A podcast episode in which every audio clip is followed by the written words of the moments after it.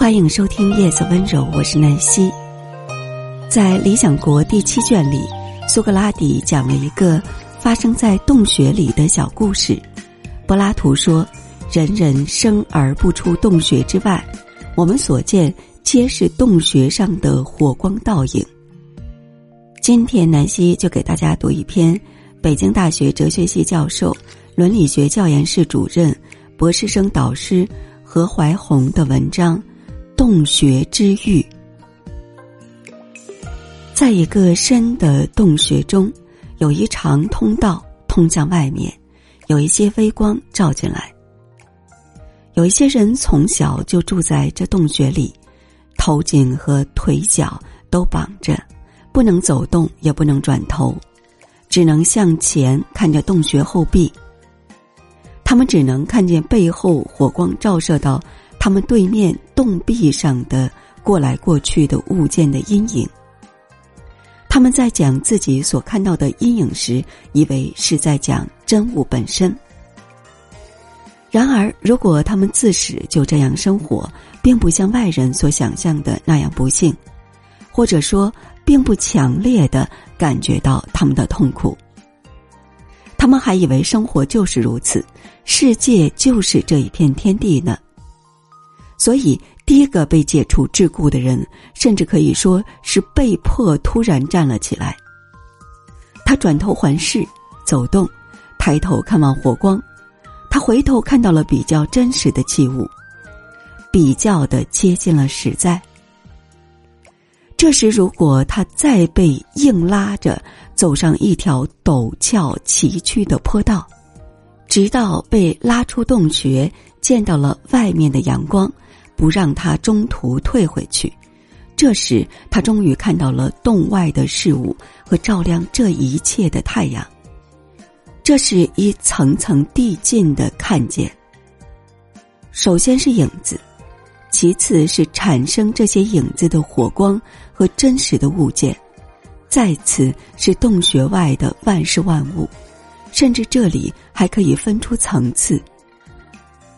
他开始接受不了那强烈的亮光，所以首先也许从月光下的物体看起，再看阳光下的阴影部分，然后再看那些在阳光下灿烂的东西，最后，他才可能一瞥太阳，那是照亮万物的光源，也是自身明亮的东西。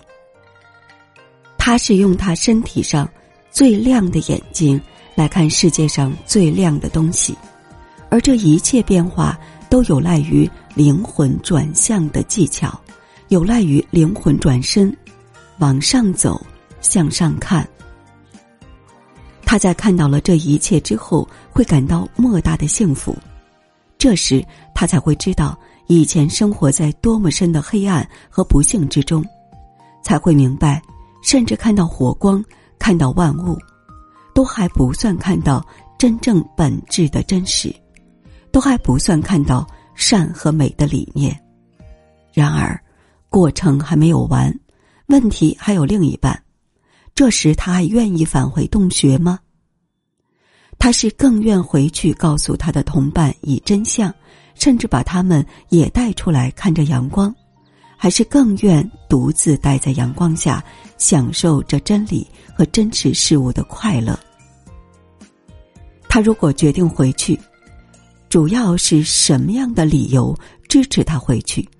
是对同伴的同情、责任，还是只有返回洞穴才能真正完成和实现自我？甚至只有这样才能真正完成认识真理的过程。他还是一个人，而不是一个神。他还有身体，他还要尽人间的使命。甚至，他之所以被拉上来，也正是要完成这一使命。可是，他能实现这一使命吗？他能把众多同伴带出洞穴吗？他如果回去的话，不是有可能被原先的同伴当成疯子，被讥笑和冷落吗？而如果他坚持自己的看法，他不是甚至可能被折磨、被处死吗？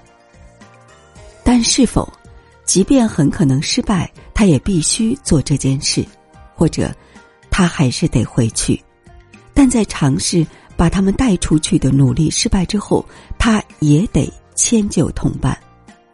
他和他们仍然待在洞穴中，只是他将试图尽量根据自己在洞外获得的光明，来使自己的同胞幸福，使他们的生活尽量模仿和接近真善美的理念。总之，我们可以试着从这一奇特的洞穴之域引申出无数人，或者说哲学家和普通人的本质之别。这个隐喻皆可说是一个思想的奇迹，它深刻的说明了人类的处境、人性的差别和人与真理的关系。